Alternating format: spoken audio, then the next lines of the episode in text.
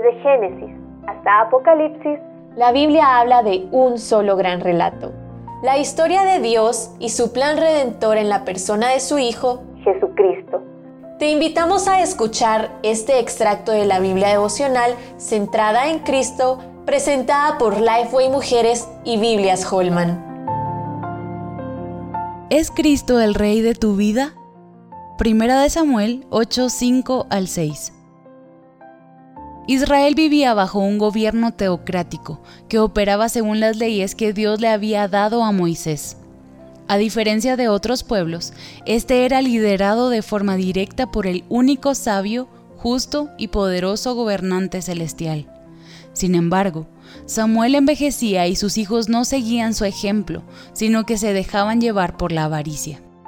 Ante este sombrío panorama, los ancianos de Israel, aterrados por lo que podría acontecer, pensaron que la mejor opción era un cambio de gobierno, pasar de la teocracia a la monarquía, tal como los pueblos vecinos.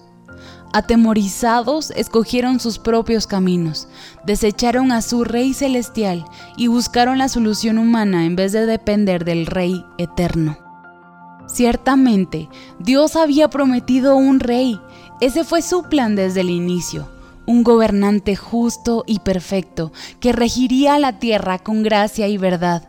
Pero ningún hombre común podría jamás llenar las cualidades de este anhelado y santo monarca. Aún el rey más justo que tuvo Israel no alcanzó las expectativas divinas.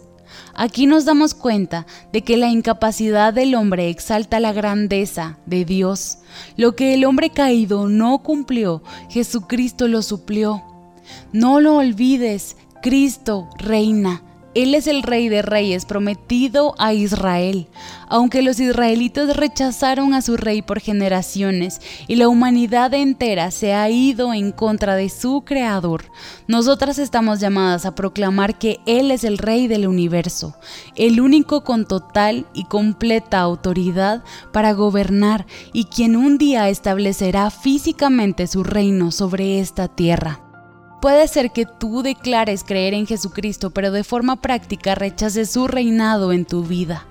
Recuerda con atención que no puedes llamar a Jesús tu Salvador si al mismo tiempo no es tu Señor. Detente por unos minutos y reflexiona.